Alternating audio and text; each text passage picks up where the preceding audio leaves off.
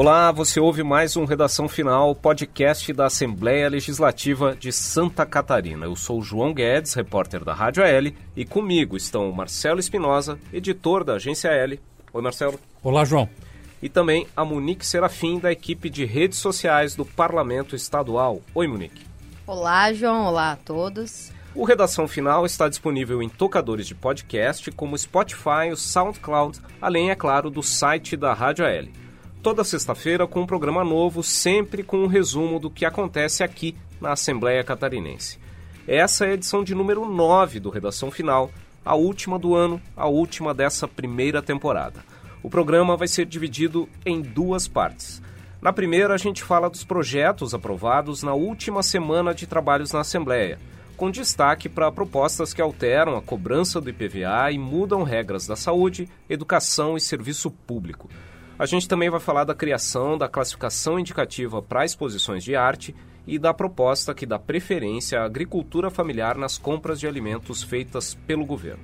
Na segunda parte, a gente apresenta mais dois dos novos deputados eleitos em 7 de outubro: o Márcio Machado, do PR, e o Sérgio Mota, do PRB.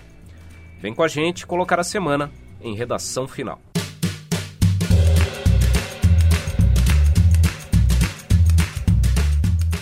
Pois é, terminou o ano na Assembleia Legislativa e a última semana foi de grande mobilização nas comissões e no plenário para votação de dezenas de projetos de lei.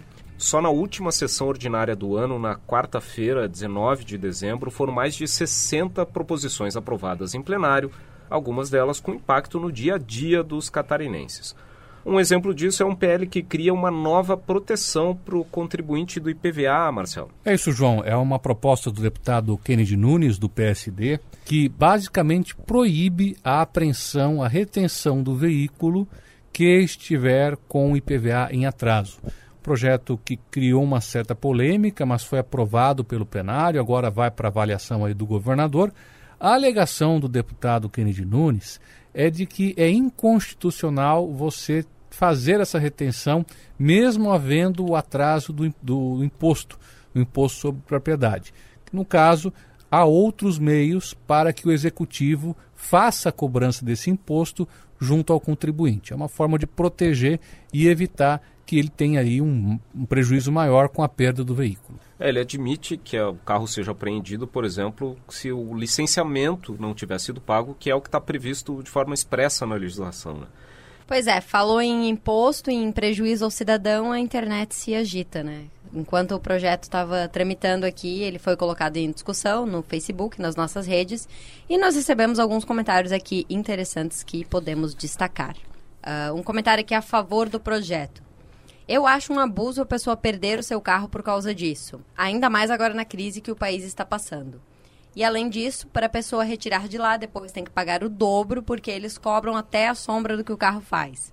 Eu já passei por isso. Parabéns pela iniciativa do deputado. Tomara que seja aprovado o seu projeto. Né? Agora foi aprovado em plenário, realmente só vai para sanção do governador. Uh, um outro comentário aqui a favor do projeto e contra a cobrança do IPVA totalmente contra. Uh, se a receita do IPVA fosse utilizada para a melhoria das estradas, eu até concordaria. Mas sabemos que quanto mais pagamos tributos, mais somos roubados. Teve aqui uma pessoa também que sugeriu uma outra solução, né? Notificação e multa.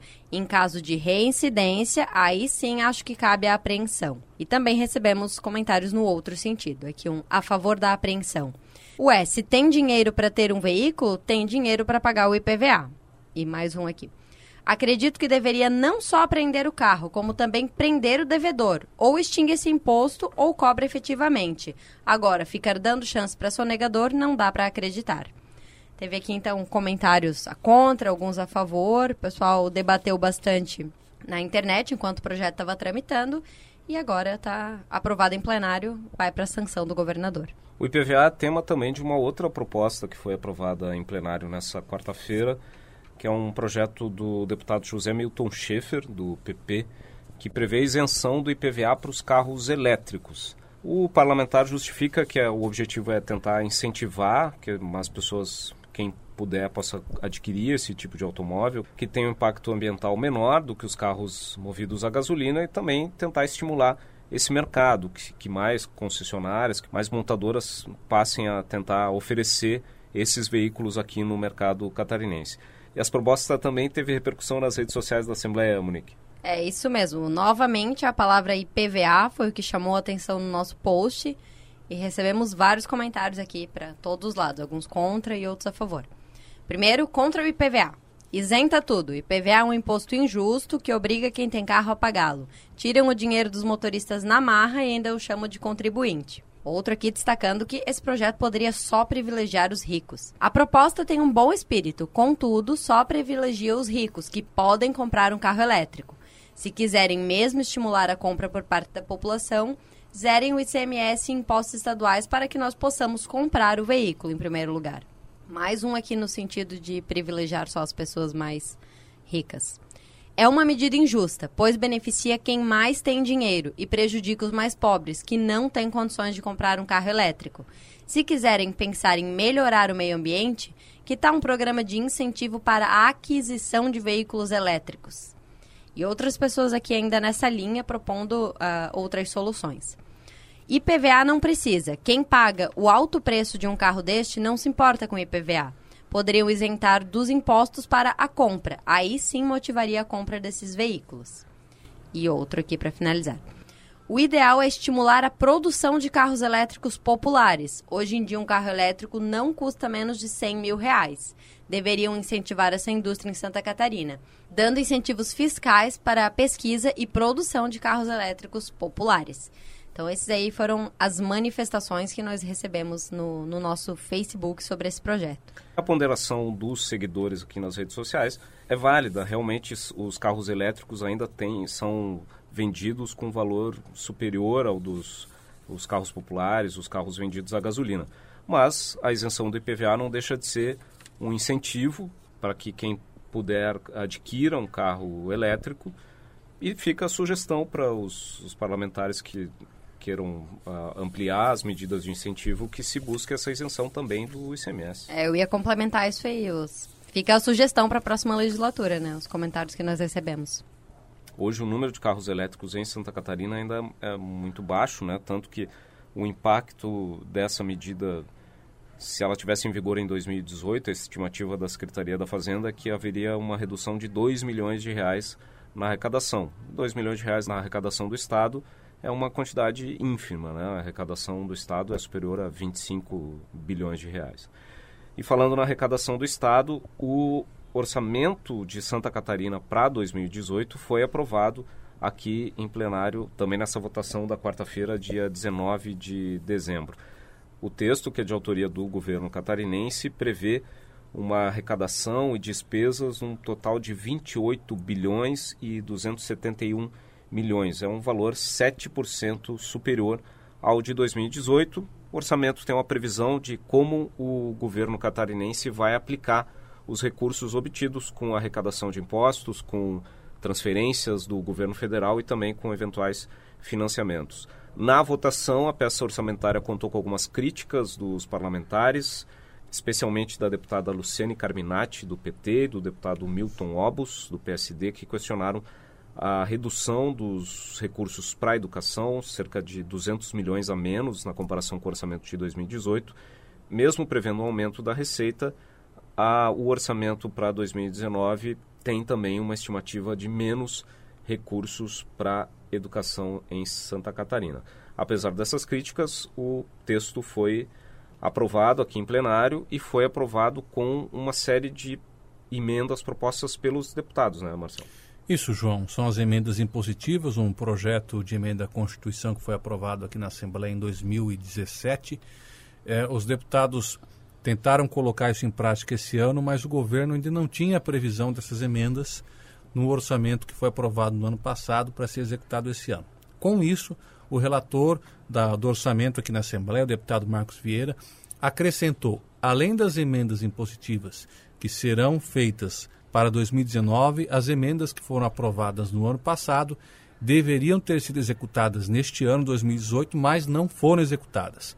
Então, somando 1.200 emendas do ano passado com 1.200 emendas para serem executadas em 2019, o orçamento recebeu aí aproximadamente 2.400 emendas, a maioria delas emendas impositivas, são projetos que os deputados têm que direcionar recursos 50% para a saúde, 25% para a educação e o restante aí para outras áreas. Lembrando que é algo aí que deve no montante deve ser algo em torno de 200 milhões de reais, porque é 1% da receita corrente líquida do Estado. É, houve também aí umas outras emendas que o deputado Marcos Vieira, na condição de relator, acatou, que é uma emenda sobre recursos para consórcios intermunicipais de saúde, uma para a Orquestra Sinfônica de Santa Catarina e uma terceira emenda para o Museu de Comunicação. Pois é, essas emendas que o Marcelo estava falando, e as impositivas principalmente, foram incluídas pelo deputado Marcos Vieira, o relator do orçamento, quando ela tramitava na Comissão de Finanças. Esse texto veio para plenário e, na votação em plenário, outras duas emendas foram propostas, apresentadas pelos deputados e aprovadas também. Uma emenda da deputada Luciane Carminati, do PT, previa a realocação de 6 milhões de reais que estavam previstas para publicidade governamental pegar esses recursos e direcionar para a manutenção da Defensoria Pública do Estado. E o deputado Milton Obos teve aprovada uma emenda que propunha a realocação de recursos que já eram da saúde, mas para que eles fossem destinados especificamente para o Hospital Regional do Alto Vale, lá na cidade de Rio do Sul. Essa votação dessas emendas uh, gerou contestação no plenário. Alguns uh, deputados criticaram a medida, já que há um acordo entre as bancadas para que as emendas dos parlamentares ao orçamento sejam restritas às emendas impositivas e que não se traga novas emendas para o plenário depois das emendas serem uh, encaminhadas para a Comissão de Finanças. No entanto, apesar das críticas, essas duas sugestões, essas duas alterações acabaram aprovadas e vão constar na lei orçamentária anual aprovada aqui na Assembleia Legislativa. Essa emenda do deputado Milton Albus altera recursos na saúde e a saúde também é tema de um outro projeto de lei aprovado na última sessão ordinária do ano, que diz respeito aos atendimentos do SAMU, né, Marcelo? Não só o SAMU, João, também como o resgate dos bombeiros que eventualmente fazem aí o socorro a pessoas que se acidentam ou mesmo às vezes passam mal, têm um mal súbito em vias públicas ou mesmo dentro de, de suas casas. Acontece que hoje, como esses serviços de, de socorro são públicos, existe a orientação a determinação de que os pacientes, por ele atendidos pelo SAMU ou pelos bombeiros, sejam destinados a hospitais públicos, que geralmente são referência para atendimento desses tipos de ocorrência. Acontece que o projeto do deputado João Kuhlmann quer abrir a possibilidade de que a pessoa, desde que esteja em condições de manifestar esse desejo e tenha um plano de saúde, possa ser direcionada para um hospital particular que seja atendido aí pelo seu plano de saúde. Atualmente não pode isso. Com o projeto do deputado Jean Kuma, o objetivo é permitir que a pessoa, caso tenha assistência suficiente num determinado estabelecimento privado e seja atendido pelo seu plano de saúde, que ela possa optar por ir a esse estabelecimento ao invés de ser encaminhado a um estabelecimento público como ocorre atualmente. Essa proposta recebeu apoio nas nossas redes sociais, mas também alguns questionamentos. Primeiro, começando aqui com os comentários a favor. Justíssimo, diminui a demanda do hospital público e agiliza o atendimento. Ademais, todos pagam impostos, com ou sem convênio. Usam o atendimento como quiserem. Outro que é a favor. Concordo, pois muitas vezes essa é a vontade do paciente ou seus familiares. E alguns questionamentos aqui, algumas pessoas que propuseram uh, que esse projeto fosse um pouco diferente. Uma vergonha, faço uma proposta de lei diferente a rede privada ou plano de saúde que pague toda a despesa de transporte e o atendimento na rede pública referente às datas em que seus clientes sejam atendidos em tais locais. E um aqui que propôs uma lógica inversa, que o privado que deveria atender o público, e não o contrário. Penso que a vida em primeiro lugar. Sendo assim, essa questão tem de ser recíproca, ou seja, as ambulâncias de planos de saúde e empresas similares têm e devem prestar assistência quando perceberem isso, assim como as ambulâncias do SAMU e dos bombeiros. Basta deixar de tratar saúde como mero banco de dinheiro apenas e ver que, por trás das cifras, temos vidas por salvar. Uma sugestão aqui do pessoal que comentou no nosso Facebook. Outro projeto de destaque aqui na última sessão ordinária do ano foi um projeto de lei complementar, que é de autoria do deputado Kennedy Nunes, do PSD, que proíbe que os servidores públicos aposentados possam acumular os rendimentos da aposentadoria ou de pensões com um vencimento de cargo comissionado. A ideia é que se um servidor aposentado seja nomeado para um cargo comissionado, que ele não pode mais somar a aposentadoria que ele recebe com o salário de comissionado. Ele deverá, nesses casos, optar. Ou recebe a aposentadoria ou recebe o salário, o vencimento do seu cargo comissionado. Uh, o deputado Kennedy Nunes, na votação aqui, ele justificou dizendo que uh, a ideia é trazer uma isonomia para as pessoas que ocupam cargos comissionados, já que quem está, os servidores da ativa, quando são nomeados para o cargo comissionado, eles têm que fazer essa opção. Eles não podem somar o salário dos seus vencimentos, do seu cargo original, com os vencimentos do cargo comissionado. É, outro projeto aqui referente a serviço público que foi aprovado em plenário é o PLC 7 de 2018, do deputado Maurício Skudlark do PR, que exige três anos de prática jurídica ou policial para o ingresso na carreira de delegado de polícia é, bem como assegurar a participação na Ordem dos Advogados do Brasil em todas as fases de concurso. Uma proposta semelhante ao que nós comentamos na semana passada também, da questão da Defensoria Pública, que também vai passar a exigir, por lei, esses três anos de experiência jurídica. A mesma coisa que já ocorre para o ingresso no Ministério Público e na magistratura. Bom, e os deputados também aprovaram um projeto de lei que cria o programa Dinheiro na Escola na rede estadual de ensino. O objetivo dessa proposta, que é do deputado Valdir Cobalcini, do MDB, é reduzir a burocracia, dar alguma agilidade maior para as escolas, para os diretores das escolas, para fazer pequenos reparos e aquisição de materiais de manutenção básica ali da, no, do dia a dia das escolas. Então a ideia é que cada escola tem uma conta bancária que vai receber dinheiro no, até o, dia, o quinto dia útil do mês, os recursos repassados pela Secretaria de Estado da Educação. E aí fica o diretor da escola responsável por fazer essas contratações e por responder pelo, por essas despesas. E também vale comentar uma outra proposta que foi aprovada aqui nessa semana na Assembleia Legislativa, que tem o objetivo de trazer um incentivo para a agricultura familiar aqui no Estado, né, Marcelo? É um projeto do deputado Dirceu Dresch que cria a política estadual para compras governamentais da agricultura familiar e empreendimentos familiares rurais e da economia popular e solidária. Programa esse que ele batizou de compra coletiva. O objetivo principal é fazer com que o governo destine recursos que geralmente ele utiliza, ele o governo utiliza para comprar gêneros alimentícios para vários setores, por exemplo, como merenda escolar, como estabelecimentos de alimentação nutricional, ou mesmo para os hospitais públicos, sistema prisional, que esse recurso seja destinado também para a compra, não só em grandes empresas, mas para comprar alimentos, gêneros alimentícios in natura, de agricultores familiares, estabelecimentos pequenos, seja da agricultura urbana ou mesmo agricultura rural. E o projeto recebeu uma emenda do deputado Milton Ombos, que faz com que o governo destine 30% dos recursos que ele utiliza para comprar alimentos para esse programa que é proposto pelo deputado Dirceu Dresch. Esse projeto recebeu também apoio nas nossas redes sociais. Algumas pessoas comentaram a sempre em defesa dos pequenos agricultores. E algumas pessoas é, também contra a proposta, assim, comentário que podemos destacar. Contra, meu imposto não é para financiar MST. Não concordo em financiar invasores de terras alheias.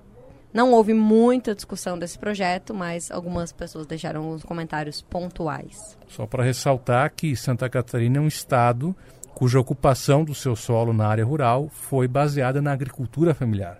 A agricultura familiar não é só assentamento rural de movimentos que lutam pela, pela reforma agrária. E os deputados também aprovaram um projeto de lei que cria a classificação indicativa para exposições, amostras e exibições de arte aqui em Santa Catarina. A ideia é que cada uma dessas mostras tenha uma recomendação de faixa etária que pode acompanhar as obras que estão expostas. Semelhante a uma a classificação etária que já, já é comum, por exemplo, para cinema. Né? Quando tem um, uma determinada sala de cinema, coloca lá na programação, tem o filme, o horário e a indicação, se ele, é, uh, se ele não é recomendável para pessoas com menos de 18 anos, com menos de 16 anos. Essa proposta ela prevê uh, as categorias livre e não recomendado para menores de 10, de 12, de 14, de 16 e de 18 anos. O projeto foi apresentado ainda no ano passado aqui na Assembleia Legislativa como fruto da grande polêmica gerada pela exposição Kier Museu no Santander Cultural em Porto Alegre no ano passado, um caso que gerou grande repercussão uh, nacional, com críticas de entidades, principalmente de entidades uh, religiosas, com relação a obras de arte presentes naquela exposição com referência uh, a imagens sacras e também com referência a questões de gênero. É, no embalo dessa discussão do Queer Museum, essa polêmica se estendeu para as nossas redes sociais e o pessoal comentou bastante discutiram no post sobre esse projeto de lei. Vou destacar aqui alguns comentários. Recebemos primeiro crítica ao projeto. É, ano de 2017, tablets, computadores, smartphones, tudo isso com acesso à internet, Google, bilhões de possibilidades de visualizações e até interação com nudez e sexo de todas as maneiras. O tempo inteiro na cara da criançada. Mas há quem pense que evitar olhar para as pessoas nuas em museus ou apresentações de teatro as estará protegendo do perverso mundo sexual. E também recebemos apoio ao projeto. Crítica de artes à parte, a classificação indicativa pode ser uma forma de auxiliar os pais na escolha do que os filhos podem ou não ver, assim como há na classificação dos filmes. Também concordo. Acredito que a primeira filtrada é de responsabilidade dos pais. Eu decido que os meus filhos podem ver. A lei vem para ajudar. E algumas pessoas mais extremas pedindo para proibir tudo. Tenha que proibir a arte lixo para todas as idades. Aquilo que aconteceu no Rio Grande do Sul e em São Paulo é lixo para qualquer idade e muito menos com dinheiro público. Houve bastante discussão, alguns comentários contra, outros a favor, algumas pessoas mais exaltadas que as outras. Quem quiser conferir, está tudo lá no nosso Facebook. Bom, e com a votação de todos esses projetos, a Assembleia chega ao final do seu ano legislativo, 2018, votando 295 proposições, entre projetos de lei, projetos de lei complementar, medidas provisórias, mensagens de veto. De todos esses 295, nós tivemos, tirando as mensagens de vetos, que ou são acatadas ou rejeitadas, todos os projetos foram aprovados, menos um, que foi uma medida provisória do ICMS que reduzia a alíquota de 17% para 12%, que colocou em lados opostos indústria e comércio. Isso ainda lá no primeiro semestre causou muita polêmica aqui na Assembleia. E esse ano, além dessa questão, dessa rejeição de uma medida provisória, que era algo que não acontecia há pelo menos 30 anos, nós tivemos outro acontecimento que não se sucedia há 20 anos. Pela primeira vez em 20 anos, a Assembleia não apresentou nenhuma proposta de emenda à Constituição. Terminamos o ano com mais de 300 projetos apresentados, seja por deputados, pelo Executivo e por outros poderes. Só recuperando uma questão, é, a gente na semana passada a gente mencionou aquele projeto que instituía a rede estadual de ensino militar com a reserva de vagas para filhos de militares. Esse projeto foi aprovado também em plenário nessa última semana na Assembleia Legislativa. E só deixando claro para todo mundo, tudo isso que nós falamos foi aprovado, porém só entra em vigor depois da manifestação do governador. Provavelmente é, haverá tempo hábil até para que alguns projetos fiquem para análise do futuro governador, Carlos Moisés, já que o executivo tem 15 dias contados a partir da entrega dos projetos para ele, executivo, para se manifestar, se sanciona ou se veta. Então, só no decorrer de janeiro nós vamos saber se todos esses projetos dos quais nós falamos aqui vão realmente repercutir em benefícios que interessam os catarinenses. Lembrando que esse programa foi gravado e publicado no dia 20 de dezembro.